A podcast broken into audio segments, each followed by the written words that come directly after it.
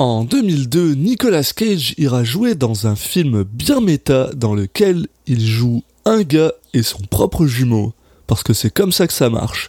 Bienvenue dans Citizen Cage. Cop car. Uh-huh. I couldn't think of a more horrible job if I wanted to. And you have to do it.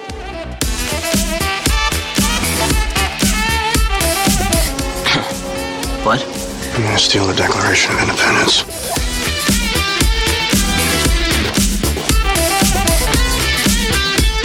Put the bunny back in the box.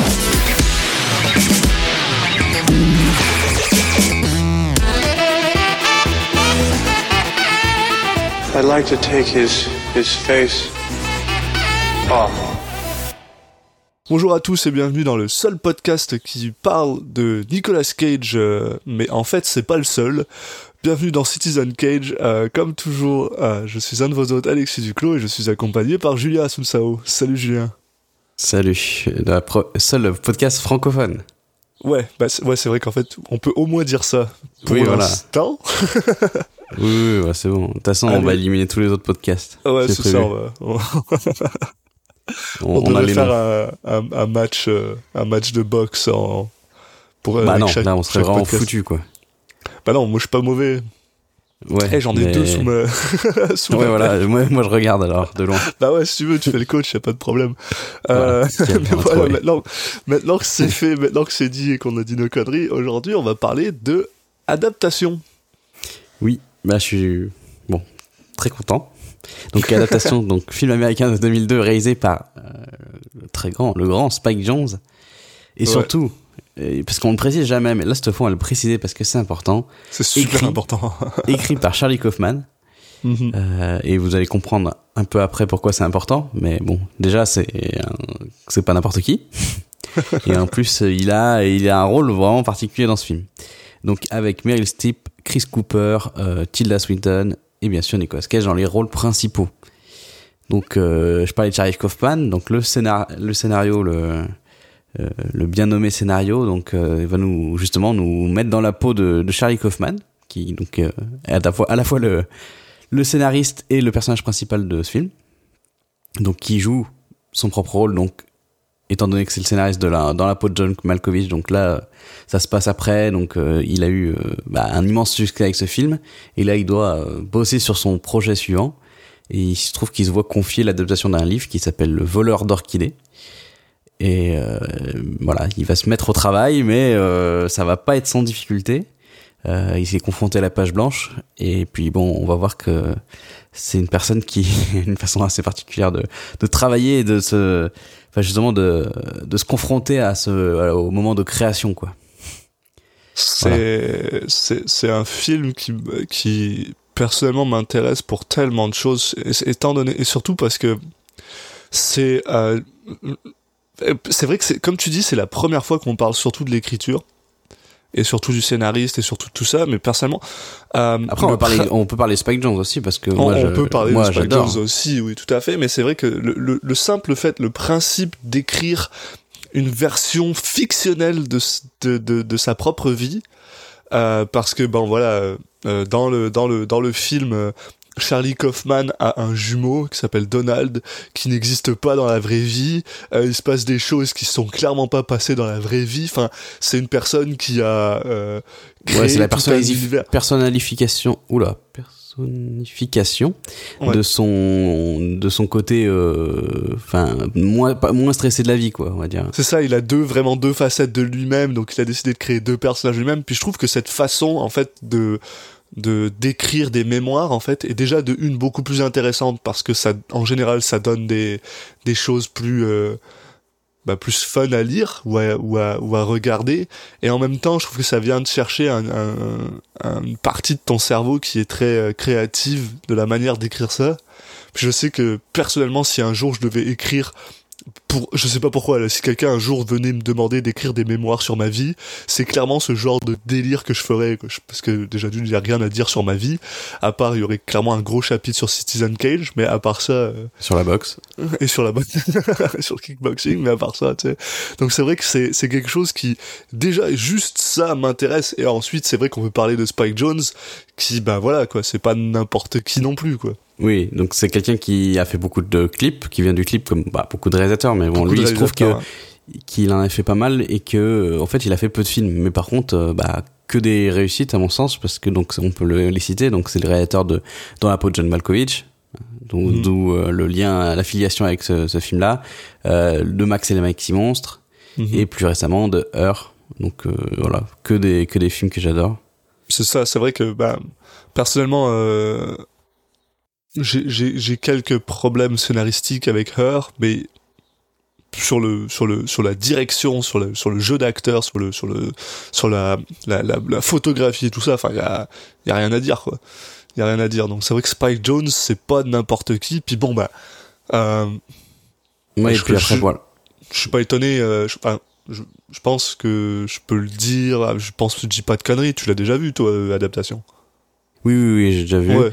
Et, et après, juste pour, parce que c'est vrai qu'on en a parlé pas mal, mais Charlie Kaufman, pour le re- replacer un peu dans le contexte aussi, donc c'est un scénariste à la base, donc qui a fait euh, bah, des, des films quand même assez connus, comme euh, Confession d'un homme dangereux de, de, Clou- de George Clooney, Oui, voilà. Sunshine of the Po- Spotless Mind de, de Gondry, et après qui est, devenu.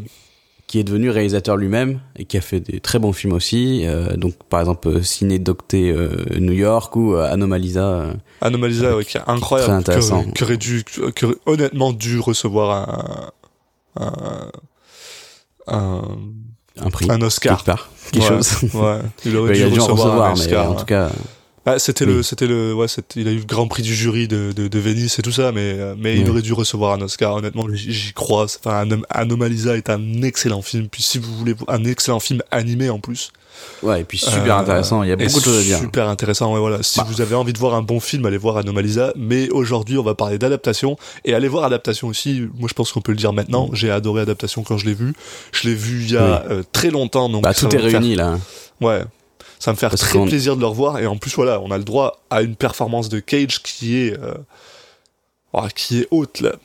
Bah oui, Alors, Nicolas Cage qui joue un mec euh, complètement torturé, qui joue deux personnages, mais enfin Ouais. là, euh, Alors, alors, là, par et contre, avec un look où- spécial. Là où on va devoir, euh, personnellement, moi où je vais euh, concentrer mes efforts, c'est sur euh, parce que euh, ça, comme je- moi j'ai cette chance incroyable de oublier un peu les films que j'ai vus, ce qui me permet de les revoir avec un œil plus ou moins frais, ce qui fait que je me rappelle plus ou moins de comment ça passe, mais je sais qu'il y a plein de trucs que j'ai oubliés et je pense qu'une des choses que j'ai oubliées, c'est à quel point le le euh, Oui, le, le curseur Le a twin, été mis euh, quoi.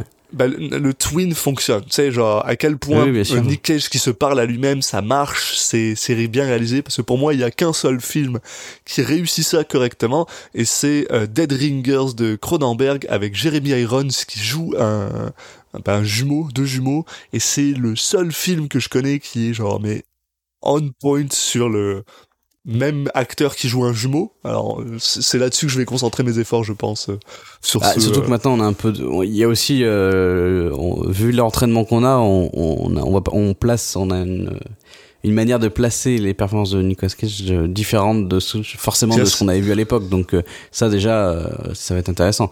Puis euh, bon, je pense qu'il y aura, il y a pas de risque à, avec ce film. Je pense que on va quand même kiffer Non. euh, le revoir. Pas trop Euh, ça, inquiet. Ça devrait, ça devrait plutôt bien se passer. La chose que je me demande aussi, c'est est-ce qu'on va devoir euh, euh, le noter sur sur deux personnages? Est-ce qu'on va devoir le noter pour sa performance sur Donald et sur sa performance pour Charlie, ou est-ce que ça va être un truc global? On verra. Ah, de, de, de mémoire, les, les deux personnages, euh, bon, ils avaient pas la même folie, mais euh, il y en avait pas. euh, Enfin, les deux en, a- en étaient pas dénués, quoi, en tout cas. Ouais. Et, bah, en tout euh, cas, ça prend une certaine performance pour jouer les deux. Et euh, Mm. en tout cas, moi, je suis vraiment très intéressé de le revoir. Ouais, et pour vous donner envie, euh, euh, donc c'est un film qui a, qui a quand même été nominé aux Oscars dans quatre catégories différentes. Quand même. meilleur ouais. acteur pour Nicolas Cage, meilleur, so- meilleur second rôle pour Meryl Streep, meilleur second rôle également pour Chris Cooper et meilleure adaptation pour Charlie Kaufman. Euh, bon, dans ces quatre-là, il, a- il y a que Chris Cooper qui a gagné, euh, qui a eu la, la statuette, mais mais bon, euh, bon après la, la nomination limite vaut plus que, enfin, il y a tellement, c'est tellement difficile après d'en choisir un que que, que voilà, donc euh, rien que ça, ça doit donner un petit peu envie à ceux qui connaissent pas forcément le, le film. Euh, voilà, Ah, donc un bon réalisateur, un bon scénariste, euh, des bons acteurs, une histoire un peu, enfin très assez originale. Euh, franchement, que demander de plus? Bah rien. Donc je pense que on va vous dire euh, à tout de suite et on se retrouve après le film pour en parler un peu plus. Allez, à plus. Okay, there's a serial killer, right? Well, no, wait. And he's being hunted by a cop, and he's taunting the cop, right? Sending clues who his next victim is. He's already holding her hostage in his creepy basement. So the cop gets obsessed with figuring out her identity, and in the process, falls in love with her, even though he's never even met her. She becomes like, like, like the unattainable, like, like the Holy Grail. It's a little obvious, don't you think? Okay, but here's the twist. We find out that, that the killer really suffers from multiple personality disorder, right? See, he's, he's actually really the cop and the girl. All of them are him. Isn't that fucked up? The only idea more overused than serial killers is multiple personality. On top of that, you explore the notion that cop and criminal are really two aspects of the same person. See every cop movie ever made for other examples of this. Mom called it psychologically taught. Et on est de retour après avoir vu adaptation de Spike Jones. Ouais, bon, un film qui va qui va être compliqué de euh, de résumer et dont il va être euh, pas facile de parler, hein, tellement sa sa structure est un petit peu euh, part un peu dans tous les sens. Euh, J'avoue que je me rappelais pas que c'était aussi déstructuré. Euh, Ce, ce- ce film me, mais me fascine. Moi, je me rappelais pas qu'il était aussi drôle. J'ai souvent ri, mais Ah oui. genre beaucoup là. C'est incroyable. Puis le, enfin, ah, tout, tout, me fascine avec ce film. Ce, ce film me fascine. Ouais. Non, il y, y a vraiment beaucoup de beaucoup de, de couches euh, de, de lecture et de. C'est très c'est très méta. C'était voilà, il y a beaucoup de, de références, d'autoréférences. euh, c'est ouais. Ça a dû être une. euh, on suit un peu le, le, le parcours euh, chaotique pour l'adaptation de, Charlie Kaufman et bah, au final, on ressent vraiment la, que écrire le scénario de ce film a dû être euh, très compliqué. Bah ouais, et puis d'ailleurs, c'est exactement, bah, c'est tout à fait le point de ce film, en fait, là, c'est justement, euh, euh, bah voilà, l'histoire de Charlie Kaufman qui a été embauché pour, pour écrire le, le, le, The Orchid Thief, le voleur d'orchidées, I guess, en français. Bah de toute façon, on l'a déjà dit dans, dans l'intro, mais c'est ça, c'est, c'est vraiment Charlie Kaufman qui a écrit un film sur lui, qui n'arrivait pas à écrire un film, et qui, au bout d'un mois, a décidé de partir en couille complet, et c'est incroyable, quoi. Et pour être honnête, euh, parce que finalement, voilà, euh, le film qui devait être fait sur le voleur d'orchidées a jamais été fait. Mais au final, je trouve que c'est la meilleure adaptation d'un d'un livre qui a pas vraiment d'histoire, parce que le livre en, en tant que tel a pas vraiment d'histoire, et c'est aussi pour ça qu'il galérait autant pour euh, pour faire le film. Et pourtant, mais enfin, ce, ce film est incroyable, quoi.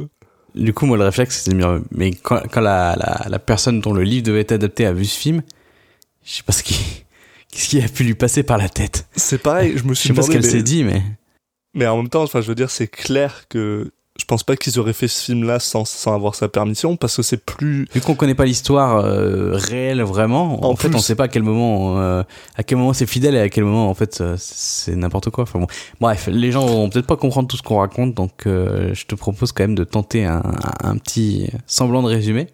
Ouais, ben, je, je vais juste revenir un- un- Ah, sur un petit truc. En fait, tu peux savoir exactement à partir de c'est quoi qui est vrai, c'est quoi qui est pas vrai, parce que au début du film, il dit ce qu'il veut pas, ce qu'il veut absolument pas faire avec ce film. Oui, Ce qui est d'ailleurs absolument drôle parce que parce qu'on va vous expliquer maintenant. Euh, alors, euh, comment ça commence? Bah, ça commence en fait quand il y a justement euh, Charlie Kaufman qui a rendez-vous avec, euh, je sais plus son nom, mais en fait, euh, donc qui est joué par.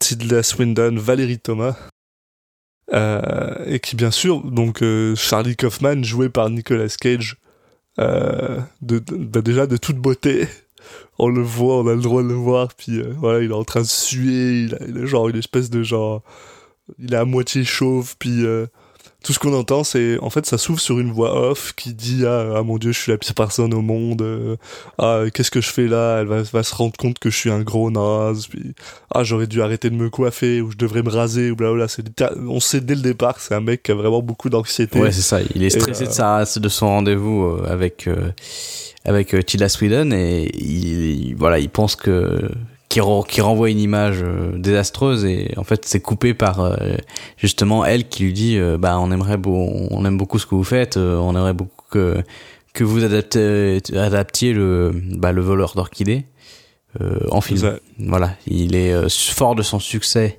euh, sur euh, bah, Bean John Malkovich, qui était donc son pré- précédent scénario. Euh, bah, ils sont, il, il a la confiance euh, des exécutifs pour euh, pour euh, écrire le scénario de ce film. Voilà. Euh, euh, bah, d'ailleurs, en fait, si, le, le, le film d'ailleurs ouvre en fait sur. Being John Malkovich. On voit John Malkovich qui, qui parle un peu et qui explique sur le set. Puis là, on coupe sur Charlie Kaufman, blablabla. Et, et en gros, on va se rendre compte que parce qu'il est encore techniquement en train de travailler sur le film, il a juste fini d'écrire le script et là on lui demande d'en écrire un nouveau. Donc ça va être un peu entrecoupé de moments où il est sur le sur le plateau. Il y en a pas beaucoup, mais de moments où il est sur le plateau, de moments où il essaye d'écrire chez lui, de moments où il rencontre euh, euh, Valérie Thomas pour lui bah, pour lui dire que ça avance alors que ça avance pas.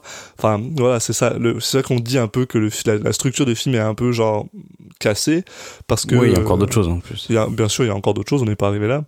Si voilà, avec ça, En gros, on lui demande d'écrire euh, un livre, euh, d'écrire un screenplay euh, sur le livre, voilà, le voleur d'orchidées de Suzanne Orleans, qui elle est jouée par Meryl Streep, une Meryl Streep mais de toute beauté, genre qui est, Ouais, qui est incroyable. en nuances incroyables du début à la fin, et qui donc joue cet écrivain euh, qui a écrit ce livre euh, trois ans auparavant, qui parle en fait d'un gars qui s'appelle John Laroche, euh, qui est un mec qui adore les orchidées en fait. Ouais, et puis en fait, elle, elle était tombée sur lui parce que il s'était fait arrêter en fait euh, parce que bah on n'a pas le droit de récupérer des orchidées dans le dans le bayou. euh, euh, Enfin dans Euh, le ouais non c'est pas ouais, le bayou, dans- le- le marais je sais pas pourquoi je traduis euh. Ah, Par c'est, vrai que c'est un peu le bayou. Oui, c'est un peu ça, mais bon, enfin bon. Dans, En en fait, dans le marais, dans, dans un marais, alors je sais plus où c'est exactement, mais en fait c'est une zone protégée. Et il a pas le droit de, de récupérer des orchidées dedans. Euh, bon, il, il, il pense avoir trouvé une espèce de, de parade, mais voilà, il- en fait, il se fait arrêter par rapport à ça. Et c'est à ce moment, c'est là-dessus que, c'est à ce moment-là que, pour écrire son livre, il y a Suzanne qui va donc euh, se mettre à, à le suivre. Mais tu vois, on est déjà en train de un peu de faire sur la cacahuète. On est parti n'importe où. ouais, On va Voilà. revenir sur. Alors, ce qu'on peut dire, voilà, c'est que Charlie Kaufman euh, accepte le, le boulot. Et par Euh, voilà, c'est ça. il dit un truc super important et il faut, il faut que vous essayez de vous en rappeler jusqu'à la fin du film. Il dit qu'il veut absolument rester euh, fidèle à la, au livre. Il veut pas mettre de sexe dedans. Il veut pas, il veut pas en faire un truc d'Hollywood. Il veut pas que ça devienne un truc de, de cartel de drogue, blablabla.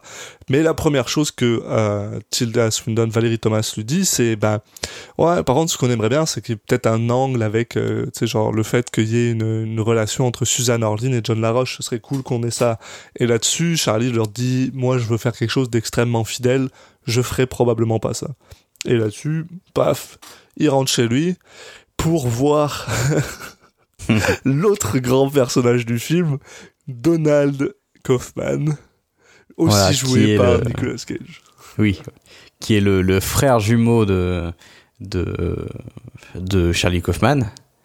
Et Qui euh, n'existe pas dans la vraie ouais. vie, faut, faut le rappeler. Oui, Donald Kaufman n'existe pas. voilà, c'est le frère euh, jumeau dans, dans le film, et au final, c'est plutôt une, euh, une représentation euh, physique d'une autre partie de la personnalité de, de Charlie Kaufman, donc euh, bah, de la partie un peu plus euh, sociale, enjoué, euh, moins euh, renfermé, moins euh, dépressif. Et puis aussi même euh, il n'y a pas que ça, pas qu'au niveau de sa personnalité, ça se retrouve aussi sur sa façon d'écrire parce que en fait au début du film il décide de lui aussi de devenir un, un scénariste Et dans sa façon de sa façon de scénariser, le type de scénario qu'il va faire, le type de film qu'il va vouloir scénariser, euh, là aussi, il est totalement à l'opposé de Charlie Kaufman, dans le ça. sens où voilà, il va vouloir faire un, un thriller avec un tueur en série. Il va, il va être plutôt dans la logique d'être dans la facilité et de faire un peu des, des choses vues et revues, alors que Charlie Kaufman, lui, est toujours en train de se, bah, de se creuser la tête pour euh, ne pas faire- refaire ce que les autres ont fait, trouver des angles à chaque fois originaux, etc. Euh, et en face, euh, on a Donald qui lui va, va en fait euh, veut pas hésiter en fait bah, à reprendre les formules qui marchent, ou en tout cas qui, qui plaisent au grand public. Et bah il y a voilà, il y a un, grand écart entre les, les deux les deux frères justement. C'est ouais et puis voilà bon euh, on a on a euh, Charlie qui est euh, qui est très comment dire bah voilà c'est l'artiste qui se s'auto-flagelle puis à côté on a Mm. Donald qui est un peu il est un peu idiot quoi il est simplé Donald il est il est mais il est très sympathique voilà Il est heureux. C'est vraiment mais en fait c'est super drôle parce que pour quelqu'un qui refuse de faire des films à propos d'archétypes et de trucs comme ça ces deux personnages principaux sont très Archétypaux, ouais. archétypaux ouais, voilà donc c'est super drôle en fait. Tout ce film ce film est basé justement sur des in- bah, des inconsistances. Pas forcément mais sur des sur des euh, sur des euh, des oppositions comme ça qui sont absolument incroyables quoi. Voilà entre Charlie qui dit qu'il veut absolument pas faire ce genre de film puis au final c'est ce qu'il fait. Enfin euh, Donald qui lui est complètement à la ramasse. Enfin c'est c'est et puis c'est drôle. Enfin les interactions entre Donald et Charlie sont super drôles. Et en plus elles sont honnêtement euh, bien faites Elles sont assez- ouais, elles sont elles sont parfois émouvantes. euh, Ouais. Même assez assez régulièrement parce qu'en fait Donald il, est aussi présenté comme quelqu'un qui qui admire euh, son frère ouais. son frère et de manière euh, totalement honnête hein, c'est pas Mhm. une posture c'est vraiment comme ça et qui qui veut euh, en fait qui veut devenir euh, scénariste parce qu'il est inspiré par lui et euh, voilà il veut se rapprocher de du, du modèle qui est son frère Euh, bon il emprunte pas du tout le même chemin mais mais voilà il n'hésite pas à demander conseil à son frère euh, il a pas de il a pas d'orgueil euh, non mal placé en tout cas Et, et en plus, ce que je trouve absolument génial, c'est que Nick Cage les joue de, de, de manière vraiment, enfin, vraiment très différente et suffisamment, mais en fait, à la fois suffisamment à la fois proche- différente et proche ouais Ouais, suffisamment proche Mm. pour qu'on sache que c'est, voilà, c'est deux personnes qui ont été élevées de la même manière, quoi. Et en même temps, très euh, éloignées, entre guillemets, ce qui permet justement de, du premier coup d'œil de savoir qui c'est que t'es en train de, enfin, qui c'est qui est, qui est en train d'être, euh, voilà. Euh, on a, on a Charlie qui est généralement plus recroquevillé, qui est un peu plus stressé, machin. Donald qui est plus droit, qui est plus euh, éloquent, voilà. Donc tu, tu sais, tu sais facilement, hein, euh, même à un moment où il y a certes, bah, un peu plus tard dans le film, le film te dit pas vraiment qui c'est que t'as en face de toi. Tu sais, parti- tu sais parfaitement que c'est Donald, quoi. Il y a Oui. aucun, il y a aucun moment euh, où tu te dis ah non, c'est c'est Charlie, quoi. Donc c'est super cool, quoi. C'est le, le, le, le film est super bien foutu là-dessus. Mm, mm, Ouais, dans la façon de s'exprimer, de s'habiller, enfin bon, voilà. Jamais de doute. Mais là-dessus, on va sauter directement sur le truc qui est en fait la partie adaptation du film. Et le, le titre du film, c'est tout simplement ben, parce que en fait, le film est entrecoupé de moments où on suit Suzanne Orlin et John Laroche, euh, qui sont en fait des moments littéralement tirés du film, du livre, en fait. Euh, Oui, c'est ça. En fait, oui, voilà. Non, mais vu que, vu que dans la réunion au début, bah, euh, Charlie Kaufman, bah, j'avais envie de- d'adapter ce, ce livre, euh, mais en fait, il y a juste pas assez de matière pour en faire ça. un film. Bah, ce qu'il fait, c'est qu'il, qu'il, qu'il- si on re- reprend juste ce qui est vraiment l'adaptation du, du film, effectivement, tu mets bout à bout les morceaux et t'as euh, trois quarts à tout casser. ouais, et du coup, il, a- ouais, il a entrecoupé ça avec, euh, avec sa vie à lui, quoi. Et ce qui est en fait euh, super intelligent, quoi. Enfin, Mais voilà, donc en parallèle, on a euh, effectivement cette histoire. Donc euh, on on a dans un premier temps, en fait, on, on, on voit, mais je crois que c'est même c'est assez tôt dans le film, euh, le moment où euh, comment ça, La Roche se fait arrêter par la police. ouais, Et où il justement, vole, bah, Voilà, il est en train de voler euh, des orchidées et là il explique bah non non vous pouvez pas m'arrêter parce que en fait euh, c'est pas moi qui ai pris les orchidées c'est des des natifs américains et eux ils ont le droit Ouais. c'est marqué dans le c'est marqué dans la loi et euh, donc du coup c'est bon euh, j'ai respecté la loi vous pouvez rien faire et tout Qui est d'ailleurs Euh, euh, par Ranger Johnny, qui est joué par un Jim Beaver euh, que, que j'aime beaucoup. Jim Beaver qui joue Bobby dans Supernatural pour les euh, Ah, initiés. Qui est Jim Beaver Ah, D'accord. c'est pour ça que je connais pas. Mais, euh, mais voilà, donc euh, c'est ça. Et en gros, c'est entrecoupé de, de, de Charlie qui parle de, bah, de, de lui qui est absolument incapable de faire ce film-là parce que voilà, comme Ouais, tu dis, il n'y a, pas de- y a pas de, il y a pas assez de, de, de, de matériel et de voilà John Laroche qui va rencontrer Suzanne Orleans parce que à la base, elle fait un, Journaliste. elle faisait juste un, un article pour le New Yorker. Puis quand le- l'article est sorti, euh, il y a des gens qui lui ont demandé de faire un livre. Euh, Bah, et puis elle s'est rendue compte en le suivant en fait qu'il y avait matière. Il y avait pas mal de matière. ouais. En fait, c'est pas. Elle se rend compte euh, que c'est pas juste quelqu'un qui aime les orchidées. C'est quelqu'un qui a une. euh, qu'en fait, qui enchaîne les passions euh, et qui, quand il a une passion, euh, il, il la vit vraiment euh, à fond, quoi. Euh, Euh, ouais. Parce qu'avant de, avant de s'occuper des orchidées, il avait quoi déjà euh Euh, qu'il a fait il avant? vend- Il vendait. Merde. Ah merde, enfin, il, il collectionnait différentes choses en Ouais, fait. ouais. À chaque fois, il avait un- comme ça. Je sais plus, mais en fait, il a eu différents trucs et à, à des poissons. Ah oui, ouais. Il y a un moment Ouais. où c'était des poissons et il a, il, genre, c'est devenu un spécialiste des poissons, il en avait des milliards et tout. Puis du jour au lendemain, il a tout, tout claqué, il a dégagé tous ses poissons et il, il- enfin, il est passé sur les, les orchidées. Donc c'est vraiment quelqu'un qui est, qui a une personnalité vraiment à part et que du coup, bah, tout de suite, ça devient plus intéressant d'écrire sur lui. Et en plus, elle, elle se rencontre, euh, que, enfin, elle se rend compte plutôt, si je prononce bien, que euh, il- cette personne en fait est à, l'opposé total de sa personnalité à elle, qui elle, euh, bah, a tout pour être heureuse, on va dire, dans le sens où voilà, elle a, elle a un métier elle aime, elle a un mari, euh, elle a des amis, mais en fait, euh, elle se rend compte qu'elle a aucune passion dans la vie, quelque chose qui qui la qui la drive, euh, qui lui donne envie de bah, de, de, de suivre aveuglément euh, de la même manière que la roche a. Voilà, ouais.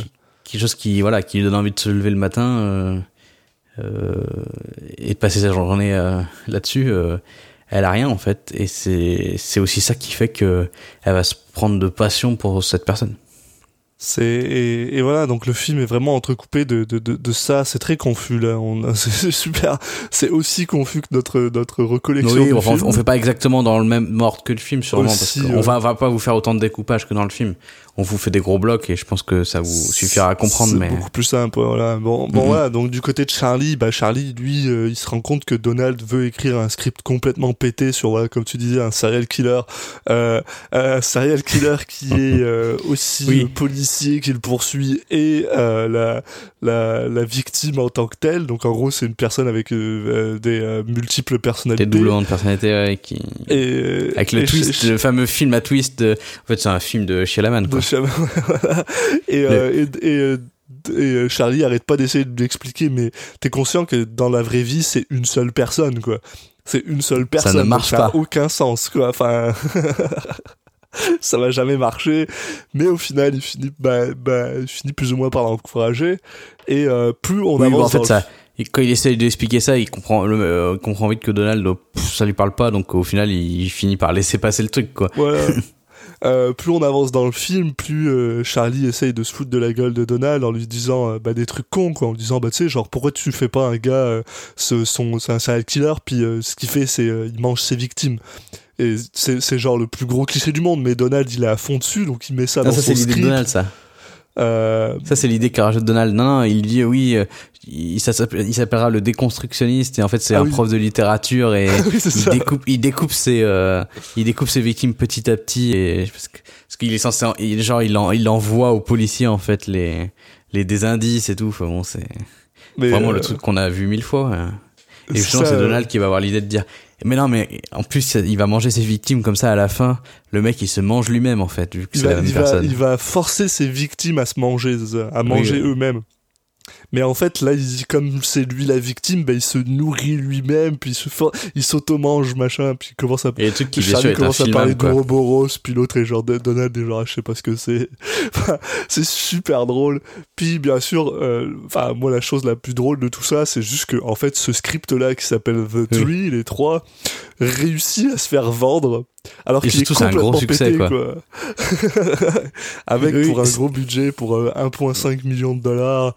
Enfin, et du coup, Charlie est complètement genre, ben, il est complètement estomaqué, quoi. Lui, il arrive pas à sortir Ouais. un, Tout le monde dit ah ton ton frère c'est un génie comme toi c'est il nous a fait le meilleur script que j'ai vu de ces dix dernières années Alors Tout le monde est chiasse. halluciné par le, le script alors que clairement ça ne peut pas faire un film ça ça ne marche pas Il y a rien qui marche, quoi. Mais à chaque fois que Donald part de son film, il y a que des inconsistances. Avec des, enfin, c'est, pas consistant, ça marche pas. Il est censé avoir une poursuite à cheval et en voiture euh, entre le policier et euh, le, le, le, euh, ben, le, le serial killer, mais techniquement c'est qu'une seule personne, donc il peut pas avoir de poursuite. Et Charlie est en train de lui expliquer ça, puis Donald il s'en bat les couilles, il veut pas comprendre. Je m'en fous c'est cool c'est cool, mais en même temps, ouais, c'est cool. Euh, euh, et voilà, donc, euh, donc, euh, ben, Charlie, Charlie, lui, est vraiment, euh, vraiment, euh, ben, choqué par ça. Et en gros, ce qui se passe, bon, ça, on n'en a pas parlé, mais au début du film, Donald, lui, va voir un autre, euh, un autre écrivain qui s'appelle Robert Mackie, euh, qui lui, si je dis pas de bêtises, est aussi un scénariste. Ouais, ouais puis c'est une vraie personne hein. c'est, une vraie personne, c'est un vrai scénariste. Je sais plus ce qu'il a fait. si si il a écrit des livres de, de sur le scénario qui sont assez connus j'avais déjà entendu parler- de son nom c'est quelqu'un qui a écrit des livres euh, bah, pour euh, pour euh, dire les structures dans le scénario. Je crois qu'il il- c'est un genre de mec qui dit euh, oui, il existe que 10 structures en vrai dans tous les scénarios du monde de Ouais. l'histoire. Et euh, c'est telle et telle structure. Et en gros, si vous mettez ça avec ça, en gros, il, il, il a une façon de scénariser qui est très mécanique et qui, qui est un peu tombé dans la facilité. C'est ce Ouais. que ne veut surtout pas faire Charlie Kaufman, alors que, que de son frère lui dit euh, bah va le voir, franchement ça peut t'aider, il est cool et tout. Et effectivement, il y a un peu plus tard dans le film, euh, vu qu'il est vraiment, il continue à être euh, totalement bloqué euh, pour écrire le scénario, il va se décider par d'aller d'aller voir un des séminaires de de ce fameux Robert Robert McKee. Voilà, donc il finit par aller voir donc Robert McKee qui est joué par un Brian Cox que je j'adore ce mec et qui d'ailleurs étonnamment ressemble énormément à Robert McKee Ah oui. et qui d'ailleurs il me semble que c'est Robert McKee lui-même qui a demandé au scénariste de prendre Brian Cox pour le jouer. Donc c'est euh, c'est c'est plutôt drôle. Et en gros, pendant le séminaire, euh, Charlie est genre qu'est-ce que je fous là? J'ai rien à apprendre de ce mec-là. Je suis, déjà un scénariste. là. Le mec, il avait déjà écrit voilà Being John Malkovich là, c'est pas n'importe quoi. Mais finalement, bah, en parlant, euh, il lui explique, euh, il pose une question euh, par rapport à la vraie vie parce qu'il dit pourquoi est-ce que je voudrais écrire sur la vraie vie? La vraie vie c'est de la merde. Enfin, il y a- a rien de fun dans la vraie vie. Et en fait, le gars lui répond en lui hurlant dessus pratiquement, quoi, en lui disant mec. euh, la vraie vie, il se passe toujours un milliard de trucs dans la vraie vie. Là, il y a des gens qui se font tirer dessus, il y a des gens qui, qui tombent amoureux, il y a des gens qui perdent leur amour, il y a des gens qui font tel ou tel truc, blablabla. Et après la conférence, il finit par ben, rencontrer euh, Robert Mackie dans un bar, à, à demander à Robert Mackie d'aller boire un verre, et en lui parlant, euh, en lui expliquant, en, lui, en lui disant le livre, Robert Mackie se rend compte que bah ouais merde, il y a rien, en fait il y a pas assez à faire pour faire un film, et qu'il faut que tu ailles trouver le drame toi-même en fait. Hmm. Et c'est là que le film part un petit peu en couille. Euh, parce que bon, ça on l'a pas montré non plus, mais dans la, dans le, dans le, non on l'a pas montré, on en a pas parlé. Mais dans la phase euh, d'adaptation du livre, euh, le livre, l'adaptation commence petit à petit euh, de, tourner de plus en plus vers, bah, finalement, il y avait peut-être une relation entre John Laroche et Suzanne Orlin. C'est très subtil au début, ou c'est peut-être juste bah, Suzanne qui, se rend, qui montre qu'elle est attirée par, par la, comment on appelle ça, par le fait que euh, John Laroche est tout le temps euh, fasciné par plein de trucs Ouais, passionné quoi. et que elle c'est pas son cas donc on a l'impression qu'elle est plutôt attirée par ça mais plus le film avance plus on se rend compte que bah voilà le bah peut-être que John Laroche et Suzanne Orlin euh, sont plus attirés que ça qu'on voulait alors que c'était une des choses que Charlie Kaufman avait dit qu'il ferait pas au début du film ce que je trouve absolument génial Et euh, à partir de là, ouais, bah, mais là, voilà, ils se rendent compte que c'est vrai. Pardon? Oui, mais là, ils se rendent compte que c'est vrai. Mais là, ouais, Dans que l'univers du film. Dans le web, voilà. Bah, c'est ça. Donc, en fait, ce qui se passe, c'est qu'il finit par appeler Donald pour lui demander, bah, écoute, j'ai besoin de ton aide pour finir d'écrire ce film, en fait. Ouais, et puis en fait, il se trouve que euh, lui, il, il a, il ose pas en fait rencontrer euh, euh, Suzanne. Il, il a trop peur de la rencontrer euh, parce que après, il a peur de pas pouvoir écrire sur le film, machin et tout. Donc, il, il va finir par demander à Donald euh, bah, d'aller la voir, d'aller la voir lui, et voilà, lui donner ses impressions. Et c'est à ce moment-là, en fait, donc euh, Donald va lui poser plusieurs questions, et puis euh, il d'autres questions assez louches. Et puis après quand il revient euh, voir son frère il lui dit non non clairement elle m'a menti. Elle m'a répondu des trucs trop trop basiques trop évidents. Donc il y a un truc qui se cache derrière. Et c'est là où voilà où il se dit non non t'as la un peu la folie de Donald qui lui bah veut pas des, des trucs trop simples. Il veut voir des trucs compliqués partout qui fait que que bah, en fait Charlie Kaufman se trouve un peu embrigadé là-dedans et et il dit ok ouais peut-être qu'il y a quelque chose euh, on va on va on va la suivre quoi on va l'espionner C'est ça. Donc, ils vont, euh, bah, voilà, ils vont, ils vont euh, en face de chez elle avec des jumelles pour l'observer. Puis là, il se rend compte que, ah, euh, ok, elle vient d'avoir, euh, euh, elle vient d'avoir un, un, un, coup de téléphone assez, euh, assez, euh, bah, pas violent, mais euh, intense, on va dire, voilà, intense avec euh, avec quelqu'un. Et soudainement, elle est en train de chercher des, des tickets pour aller à à, à Miami. Mm. Et, euh, et là là-dessus, euh, bah, euh, Charlie lui dit bah attends, euh, elle a de la famille à Miami, c'est peut-être juste ça. Le problème, c'est que quand son mari rentre dans la dans la pièce, bah soudainement, tu sais voilà, elle ferme le, elle ferme le l'ordinateur de manière un peu rapide sachant, en mode sachant ah, que voilà que La Roche habite en Floride donc voilà, euh, oui, voilà, Miami, Floride. Et euh, et euh, et donc bah voilà, donc euh, tu sais, clairement elle a quelque chose à cacher. Donc là ils sont genre ah bon, écoute, c'est quoi Demain on va en Floride et on la suit. Ben, c'est exactement ce qu'ils font. Et ben en la suivant, ils se rendent compte que voilà, elle va rencontrer La Roche. Et puis, alors là, ils, ils les suivent encore. Non, parce que il y a aussi, alors, on va, je vais en, parler un mot parce qu'en fait, à la fin, ça va être important. Donc, euh, on n'a pas du tout parlé, juste un petit mot là-dessus. Euh, Il y a aussi une, petite part de l'intrigue qui est sur euh, les, les amis de Charlie Kaufman et notamment euh, une amie qui s'appelle, euh, alors comment elle s'appelle, Amelia. Mais ah, oui, oui, c'est vrai, on en a Voilà, pas parlé. qui euh, qui est une amie, mais qui euh, a priori pourrait être un peu plus. Mais euh, vu que Charlie Kaufman est un grand stressé de la vie, euh, en fait, il va jamais décider, il va jamais réussir à faire le le dernier pas. Et donc, euh, ils vont finir par plus trop se voir. Voilà. Ouais. Euh, bon, vous vous, doutez- vous vous doutez que si on, je vous parle de ça, c'est que ça va être important après. Mais euh, il y a ça, et puis il y a- il y, a aussi euh, euh, Alice, qui est une serveuse, qui est jouée par Judy Greer, qui va avoir un peu une relation avec lui hein, pendant un moment. Enfin bon, Ouais. mais ça va être que de courte durée. Donc voilà, il y a aussi tout, il y a aussi toute une partie sur euh, la vie euh, sentimentale de Charlie Kaufman et qui est mis en parallèle avec celle de Donald, qui lui est beaucoup plus euh, bah, Successful. ouais. voilà, enfin qu'en tout cas qui ose plus y aller, euh, hésite pas. Par exemple, euh, il y a un moment où il y a, il y a une, une fille qui travaille de, comme maquilleuse sur euh, sur le, le- les sets et en fait, euh, tu vois qu'elle elle, elle parle à peine à, enfin elle fait à peine signe à Charlie Kaufman qui qui est censé euh, bah, la connaître parce qu'ils bossent ensemble et, euh, et Parle avec il- Donald, Il, ouais. est non non avec euh, Charlie Kaufman.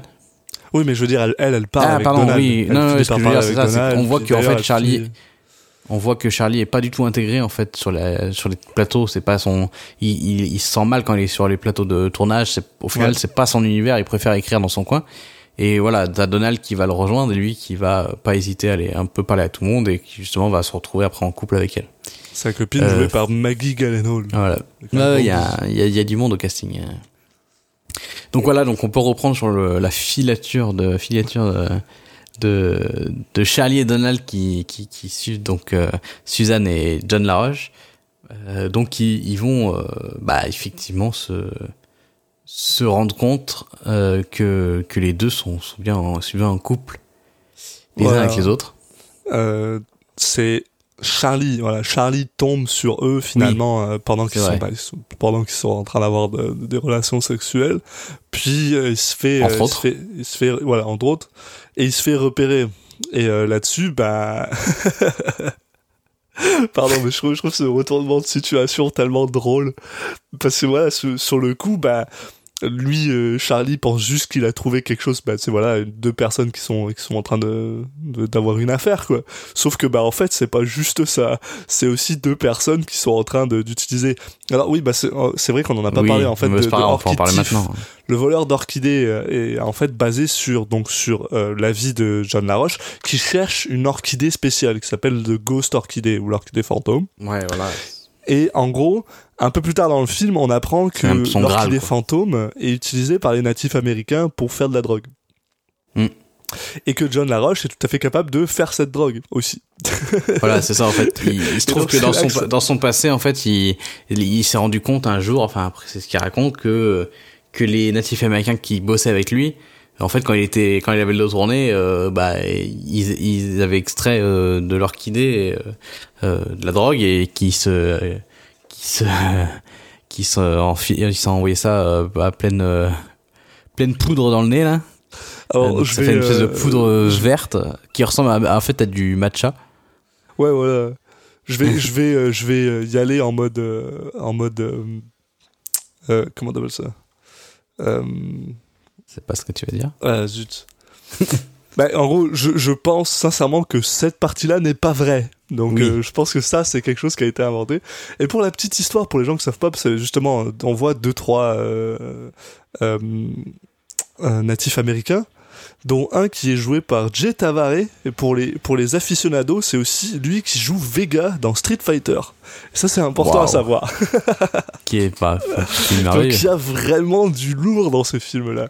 Et, et en gros, bah voilà, en fait, finalement, Charlie se rend compte qu'il a aussi stumble devant bah, une, en fait, une organisation euh, bah, qui fait de la drogue tout simplement avec qu'en Suzanne euh, et euh, John qui, bah, en ouais, fait, alors euh, c'est peut-être pas, c'est pas à ce point-là non plus. En fait, c'est plutôt, on, se, on, nous raconte que John Laroche, voyant que Suzanne était, bah, pas très heureuse dans sa vie et qu'il lui manquait en fait la capacité de s'émerveiller, il lui dit bah écoute, euh, quand ils prennent de cette drogue-là, les mecs, euh, bah je peux te dire qu'ils seront bien émerveillés. ouais, Donc en fait, il lui envoie un petit paquet de, un petit paquet de matcha tea là, Euh, et qu'elle s'envoie. Putain, mais c'est des, des, c'est des sacrés paquets hein, de. ouais, serait pas de thé. euh.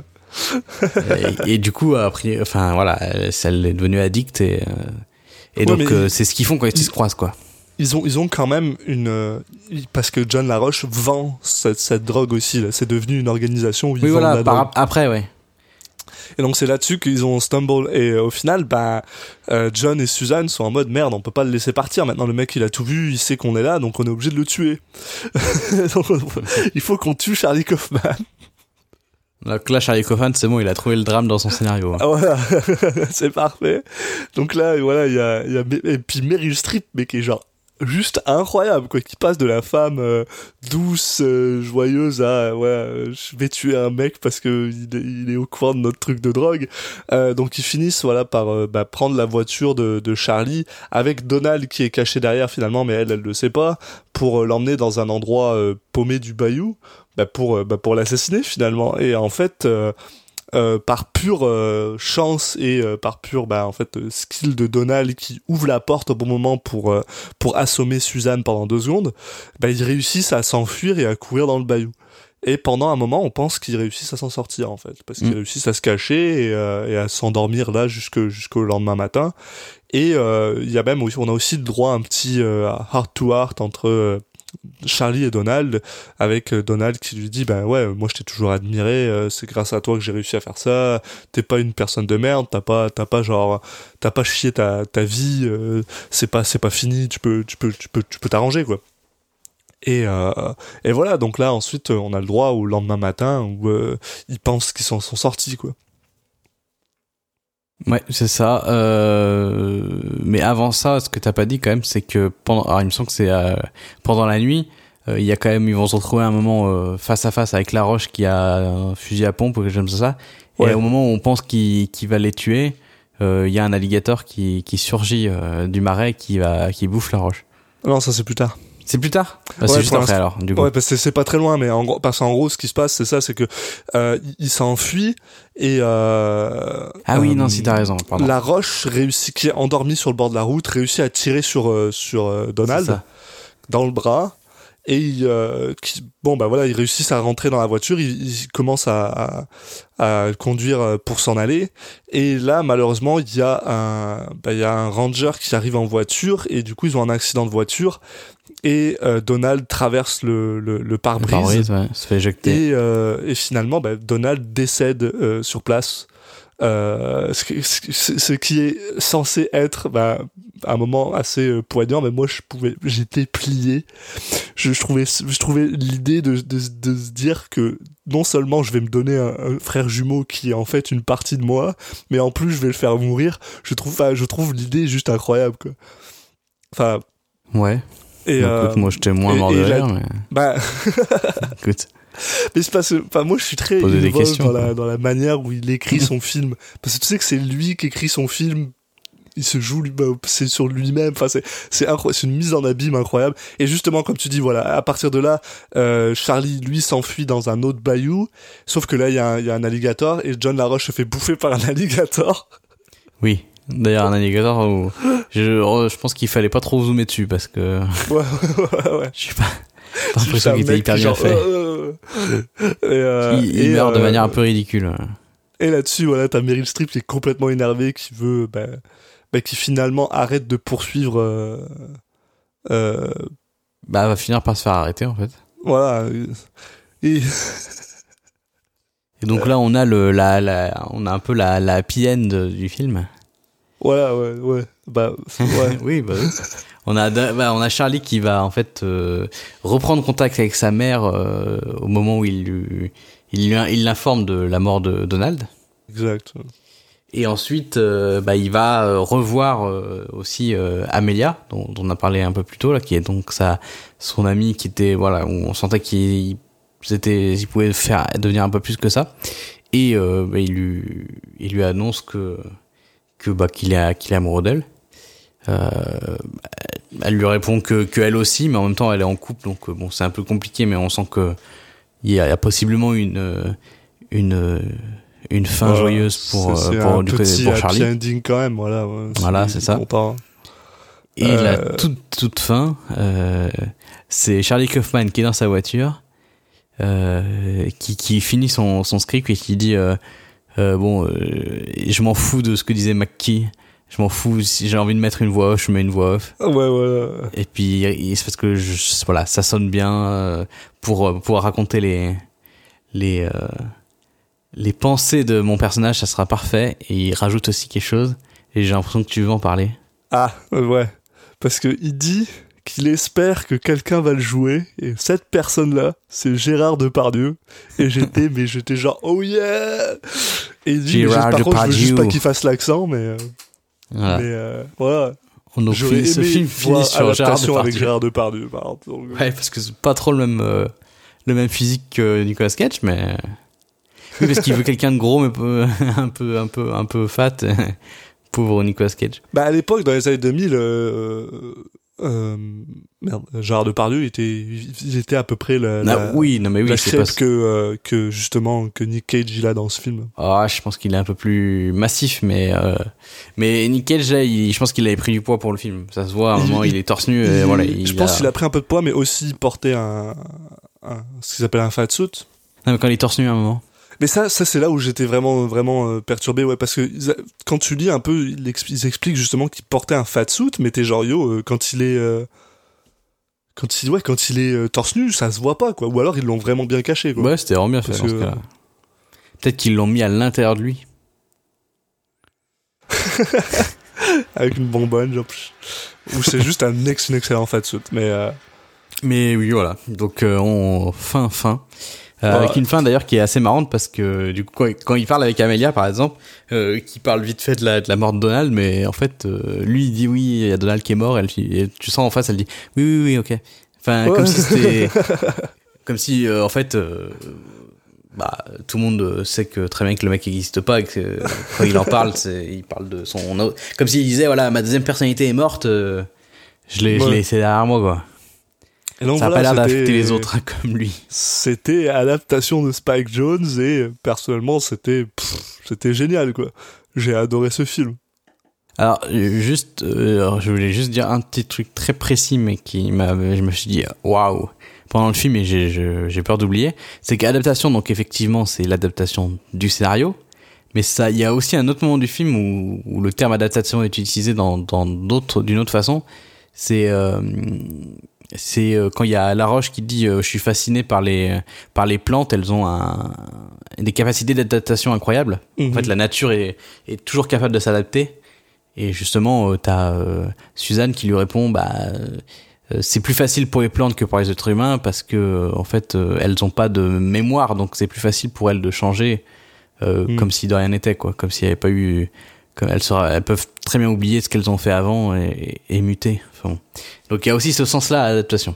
Après, C'est- peut- c'est c'est honnêtement un film qui m'a tellement surpris parce que c'est à la fois un film qui fait absolument tout ce que Charlie Kaufman voulait faire et en même Oui. temps fait genre son complet opposé. C'est-à-dire que Charlie Kaufman, quand il a quand il a voulu faire ce film sur euh, le voleur d'orchidées, il voulait faire deux choses. Il voulait faire un film qui était euh, fidèle à l'histoire et en même temps il voulait faire un film qui montrait que les fleurs étaient belles. Et il réussit en fait à faire les deux. Bon, la, fidélité de l'histoire, ça se break à partir d'un moment, mais pendant une grosse partie, il réussit à le faire super bien. Et surtout, il montre des fleurs, enfin, le, le, le, le- script. euh, on, voit des fleurs et la beauté de fleurs souvent quoi. La dernière image du film, c'est littéralement un time lapse de euh, de, euh, bah, de Los Angeles. Euh, et devant, il y a un banc de fleurs en fait. Il y a un banc de fleurs qui, euh, qui se re- renferme et qui se réouvre par rapport à la journée hein, et tout ça. Et c'est super bien filmé quoi. Donc je trouve ça super intéressant. Puis à côté de ça, il fait exactement tout ce qu'il voulait pas faire. Euh, et ça, ça rajoute à l'humour, mais juste incroyable quoi. Parce que voilà, il dit ouais, je voulais pas de sexe. Au final, il finit par en faire. Euh, je voulais pas, je voulais pas euh, que ça devienne un cartel de drogue, c'est ça qui se passe. Euh, je voulais pas que ça devienne un truc action hollywoodien. Bah voilà, ça, ça le devient parce qu'avec le, le crocodile et, et Donald qui se fait tirer dessus. Enfin, Niveau votre course poursuite, il y, en- il y en a une. il y en a une, c'est incroyable quoi.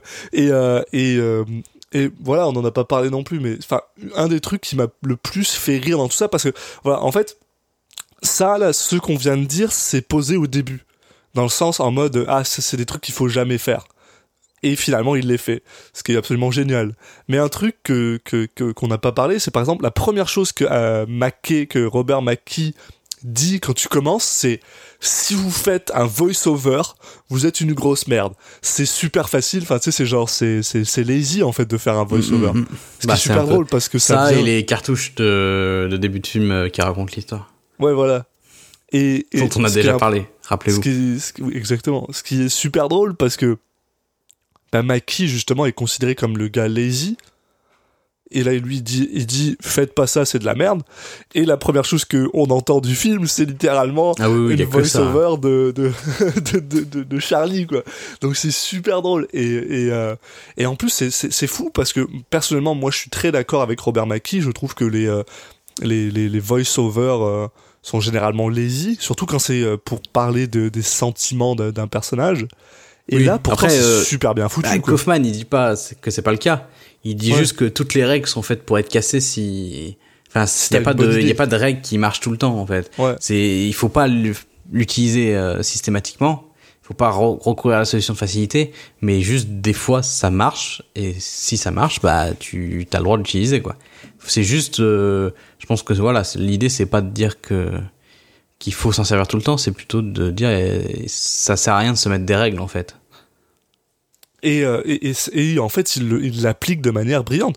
Il faut reconnaître que ce mec-là, Charlie Kaufman, est vraiment doué, en fait. Et, euh, et, j'aime à quel point il a poussé le truc jusqu'au bout, quand même. Un truc con, mais euh, le, le, bah, le film commence par un générique, en fait. C'est un écran noir avec des, trucs, et c'est littéralement écrit screenplay par Charlie Kaufman et Donald Kaufman. Donald n'existe pas. Donald n'est pas une vraie personne, et pourtant, il a poussé le truc jusqu'au bout. C'est génial. À la fin, euh, à la fin du truc, euh, dans le générique, euh, c'est marqué à euh, acteur par ordre, par ordre d'apparence. Et tu vois, bon bah voilà, t'as Charlie Kaufman en haut qui est joué par Nicolas Cage, et un peu plus bas, t'as Donald Kaufman qui est joué par Nicolas Cage. Alors qu'en général, dans ce genre de film-là, quand il y a une personne qui joue deux personnes, bah tu vois, euh, c'est écrit Nicolas Cage, puis t'as écrit Charlie Kaufman slash Donald Kaufman. Puis non, ils sont allés jusqu'au bout pour, pour dire non, c'est une vraie personne. Mais en fait, non, il n'existe pas. Et je trouve, en fait, ce, mais Charlie Kaufman est un gars qui est super intelligent. Je pense qu'il y a aucun de ses scripts que j'aime pas en fait. Euh, Anomalisa est incroyable. Euh, euh, Bing John Malkovich est super cool. Enfin, ce mec est génial, quoi. Et c'est un, en fait, c'est un super film qui t'explique comment le processus créatif d'un script fonctionne. Est-ce que je trouve Bah, fou ce que fait, ce que font beaucoup de ces autres films d'ailleurs aussi. Hein.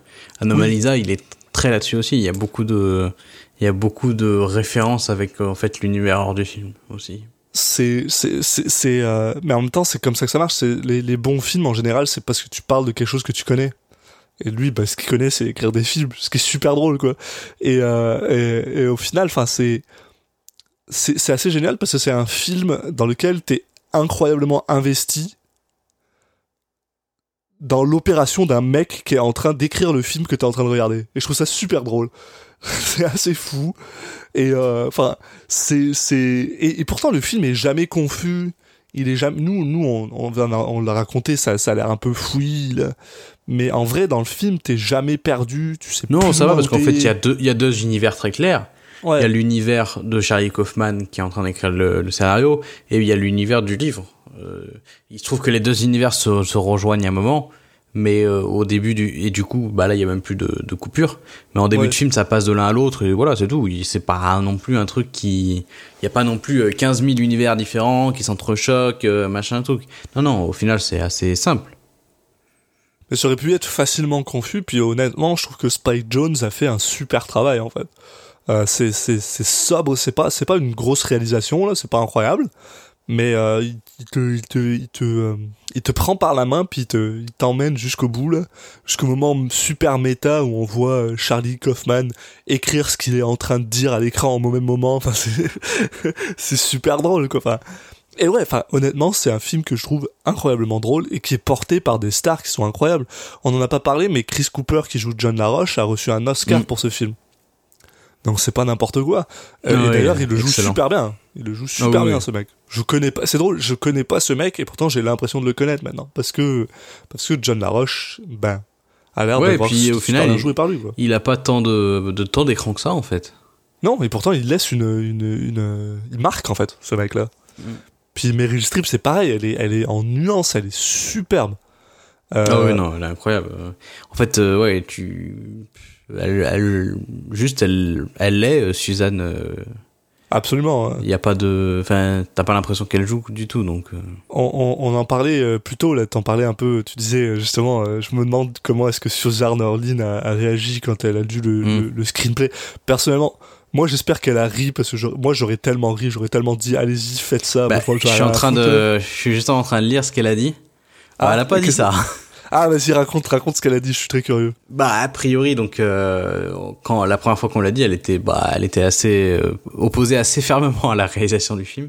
Ouais. Après, euh, elle a dit bon, allez, ok. Et quand elle a vu, quand elle a, à la toute fin, elle a été impressionnée par le résultat final, mais quand, quand elle a lu le, le scénario, elle a Ouais, dit. bah, ça, ouais, ça devait être bizarre. sa, hein. sa première réaction, ça a été euh, non, peu- non, on fait pas ça. Non, non, euh, vous avez aucune raison de. Enfin, je, vous refuse totalement. et Vous allez ruiner ma carrière avec ce film. Bah, euh, je pense que Kaufman aussi pensait qu'il allait ruiner sa carrière avec ce film-là. Oui, non, mais sauf Mais- qu'elle, il y a, c'est pas de la diffamation, mais en tout cas, euh, il, il peut y avoir un espèce de, un truc un peu douteux où les gens, ils prennent ça pour argent comptant et ils se disent, ah oui, d'accord, je savais pas, mais en fait, euh, la meuf, elle, c'était une junkie, machin et tout, quoi. Le, le, le, le fait est que, enfin, il suffit de faire deux secondes de recherche, puis les gens vont leur dire que c'est pas un vrai film, quoi. Enfin, donc, euh, Oui, bien sûr. euh, Mais je peux comprendre le, le fait de dire, putain, c'est quand même risqué de, de faire ça, quoi. Ouais, bah ouais, non, mais, mais en, en plus, en plus, mais, mais par contre, il y a ça aussi qui est fou, c'est que parce que tout le film est absolument filmé de la même manière. Par contre, il y a, enfin, dans la réalisation, il y a aucun moment où tu te dis à, euh, tu sais, si on te demande de croire le début, on te demande de croire la fin, parce que tout est fait euh, à part, parce que mis à part, voilà, le, le, côté scénaristique qui part en whack, genre ah le mec il tombe sur un, truc de drogue, puis c'est genre c'est un peu amené n'importe comment. Il y a rien dans la réalisation qui va te faire croire que soudainement c'est pas vrai quoi, puisque euh, elle a pas changé. euh, Enfin, c'est un exercice absolument incroyable. Mais mais ouais.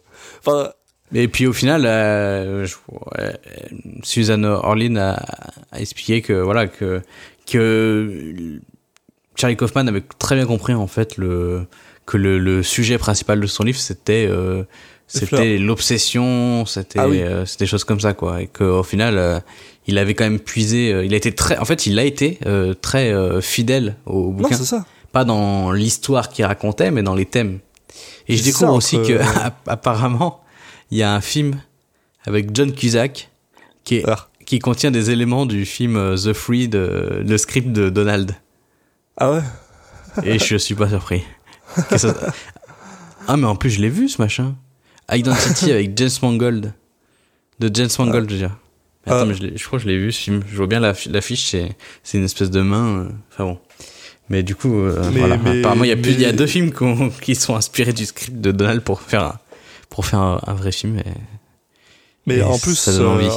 en, en plus, c'est vrai, faut, faut reconnaître, elle a tout à fait raison, en ligne, parce que voilà, ça, ça parle quand même beaucoup de l'obsession de Charlie avec l'idée de sortir un film, l'obsession de Donald et l'obsession de, bah, c'est, Mm, mm, ouais, c'est l'obsession de tout le monde, quoi. Et, euh, et puis bon, enfin, tu sais, il y a un moment, je veux pas être méchant, là, mais euh, même s'il y a du libelle un peu, en, fait, en vrai, c'est pas vrai, parce que c'est, c'est absolument une fausse histoire, puis tout le monde le reconnaît. Merde, t'as été joué par Meryl Streep, quoi. Tu peux... c'est fucking cool, quoi, y a, y a pas à chier. mm, mm, mm.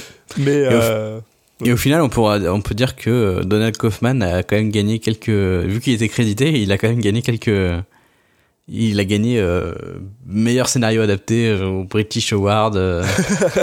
C'est super drôle, man. C'est fou. Une personne qui n'existe pas, ouais. C'est- je trouve ça incroyable. Et euh, mais en tout cas, euh, revenons un peu bah, dans le dans le vif du sujet avec notre grand ami euh, Nicolas. Euh, qu'est-ce que t'as pensé de, sa performance, de cette double performance? Euh, alors, ce qui est marrant, c'est que, hum, au final, entre sa façon de jouer et, et, celle des autres personnages, il y a quand même un. On a l'impression des fois que c'est pas dans le même. Ils vivent pas dans le même monde, quoi. C'est Mhm. même si, enfin, il est donc il, je trouve qu'il fait un, un bon boulot, mais c'est vrai que c'est- assez cartoon quand même sa façon de de, de jouer les deux personnages. Et c'est vrai qu'en face, t'as euh, à la fois Meryl Streep et Chris Cooper qui qui vont avoir une, fa- une façon de jouer très réaliste. Ouais, ouais, je suis d'accord avec ça. Et c'est vrai que des fois ça ça ça clash un peu entre les deux les deux façons de faire. Mais euh, mais par contre euh, c'est vrai que bah c'est quand même plutôt une réussite. Euh, je Ouais. trouve Euh, notamment le personnage de Donald qui, Donald, qui est a, incroyable. qui est à la fois, euh, bah, comme tu l'as dit, c'est un personnage un peu niais. Donc il, il est drôle de ce côté-là, et puis en même temps, il- tu te moques pas de lui non plus, quoi. Mm. Il est, il est aussi un peu touchant. euh, euh, Enfin, voilà, sa façon de, sa relation avec son frère, euh, voilà, fait que c'est pas juste l'idiot du village. Euh, voilà, il a réussi, bah, on l'a un peu déjà dit, il a réussi à, à les différen, à différencier les deux personnages euh, tout en mettant des points communs. Donc euh, voilà, il y a sa, sa façon de marcher qui est très spécifique quand même dans le. Il, il marche euh, toujours un peu voûté, euh, mais alors avec Charlie qui est beaucoup plus que, qui l'est beaucoup plus que Donald, mais ils ont un peu cette fa- Mhm. une façon de marcher un peu particulière qui là aussi est assez cartoon. Tu tu t'imagines- tu sais ces, ces mouvements un peu amplifiés que tu fais justement pour que dans l'animation 2D pour que Ouais. que ça se voit bien quoi que les caractères se voient bien bah là c'est tout est un peu amplifié au niveau de, de la façon de se, se déplacer mais Très du coup, euh, quoi. ouais. ouais et puis du coup bah un vrai qui, qui sont des vrais reflets de la personnalité des euh, voilà du, du, du mec qui est un peu replié sur lui-même il est là il est replié physiquement sur lui-même Ouais, voilà. Euh, Et- puis après, t'as quelques moments aussi euh, un peu de, de folie là quand il, il pète un peu un cap parce que donc Charlie Kaufman là qui pète un peu un cap parce qu'il arrive pas à écrire, bon, qui qui ont laissé un peu un peu plus de un peu de liberté à, à Nicolas Cage donc il a pu pu se faire un peu plaisir. Euh, voilà euh, donc il, il est un peu dans le l'exagération mais je pense que c'est aussi ce que lui demandait euh, à la fois Spike Jones et, et Ouais. Charlie Kaufman donc euh, je pense pas que ça soit une euh, faute de goût je pense que que c'est un peu ce qui lui était demandé donc euh, Mais en fait, surtout, j'ai l'impression, c'est que c'est, c'est, ça lui a été demandé surtout parce que, tu sais, tout à l'heure, je parlais justement du fait que Spike Jones, lui, filme son film de la même manière. Et que du coup, quand t'arrives vers la fin, t'as pas de, t'as pas de choc. Mais, euh, t'as un choc dans le sens où justement, comme tu dis, à partir du moment où le film devient de plus en plus goofy, Là, sa performance, en fait, elle devient de plus en plus réaliste. Elle devient de plus en plus ok avec le ton du film. Ouais. Et donc, et donc, euh, on a cette évolution-là qui marche super bien. Oui, Euh, le choc, d'ailleurs- c'est surtout au début, effectivement. En plus, Ouais. surtout quand on passe euh, de l'univers, euh, de- de- enfin, de, des scènes avec Charlie, Mm. des scènes avec euh, Suzanne, qui sont du coup à ce moment-là pas reliées. Et effectivement, là, tu peux avoir un petit choc. Là où ça se voit le plus, c'est euh, euh, quand on a une scène avec Tilda Swinton et juste Nick Cage, Oui. où tu sens que Tilda, elle, elle prend un peu ce que Nick Cage lui donne. Donc elle aussi, elle est un peu cartoonesque. On voit cette personne qui est très euh, droite, grande, blablabla. Et par contre, quand on a la même scène plus tard avec Suzanne, bah là, elle est plus, elle est plus posée, elle est plus réaliste et tout ça. Donc c'est vrai que on, on le sent un peu. Euh, un, un truc dont on n'a pas parlé vite fait, euh, je, je vais en parler parce que euh, moi déjà d'une ça m'intéresse, mais c'est assez fou. C'est le le split screen. Hmm. Donc dans l'adaptation, il y a vraiment beaucoup beaucoup de moments où et Donald et Charlie sont à l'écran, ce qui est absolument fou.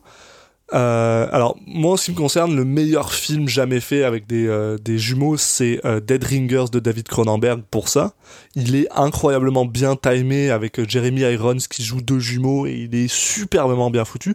Je trouve qu'adaptation est un peu en deçà parce qu'il y a vraiment des moments où tu vois que c'est pas Nick Cage qui qui passe, euh, tu sais, il y a, y, a, y a des problèmes et tout ça. Euh, ou en général aussi quand ils passent l'un devant l'autre, tu vois le le l'espèce c'est pas du fond vert, c'est une technique de, de, de, de truc, mais tu la, tu la vois un peu, là, il y a des artefacts. Mais sinon, c'est super bien foutu. Enfin, ils se regardent dans les yeux presque, ils tournent leur tête à peu près au même moment, c'est super bien calé.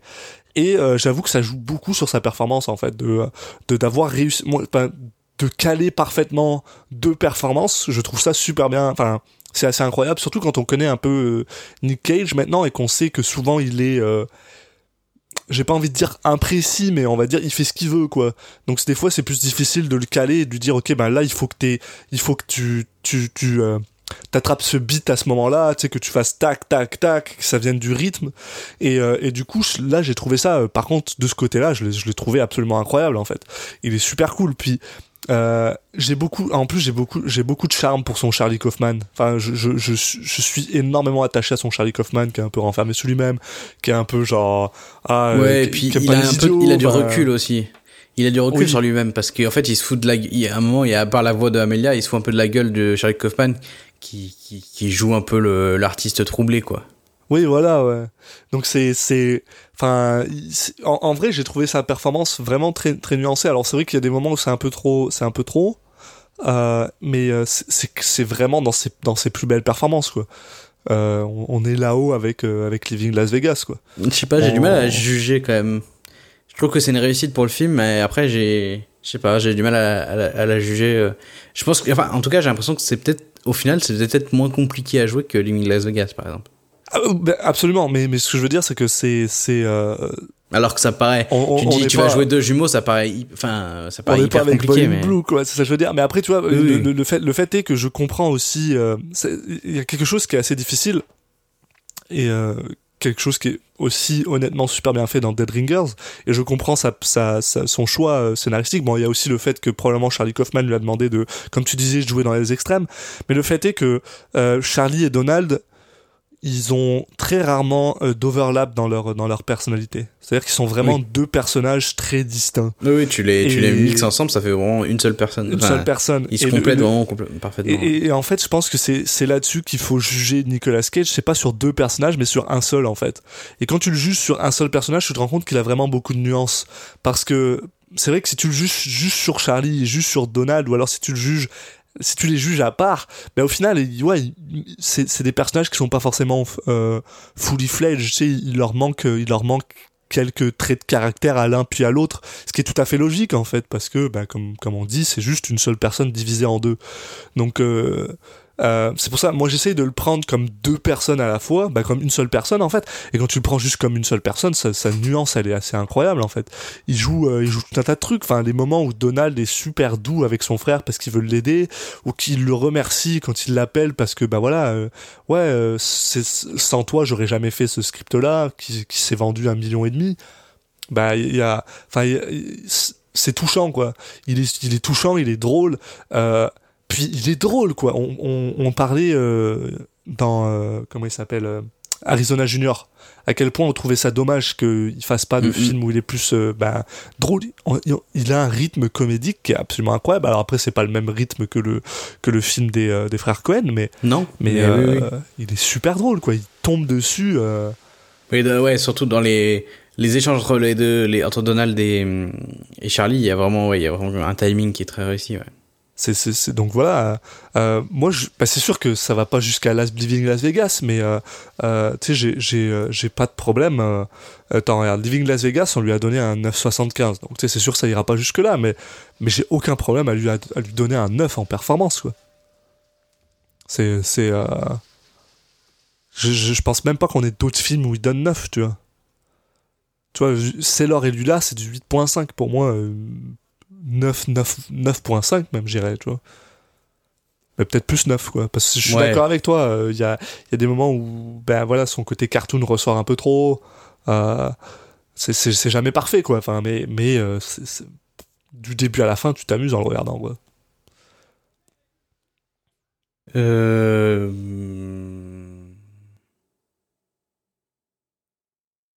Ouais, non, non, mais je, je réfléchis. Tu vois, moi, j'aurais, je serais resté comme sur 8,5, je pense.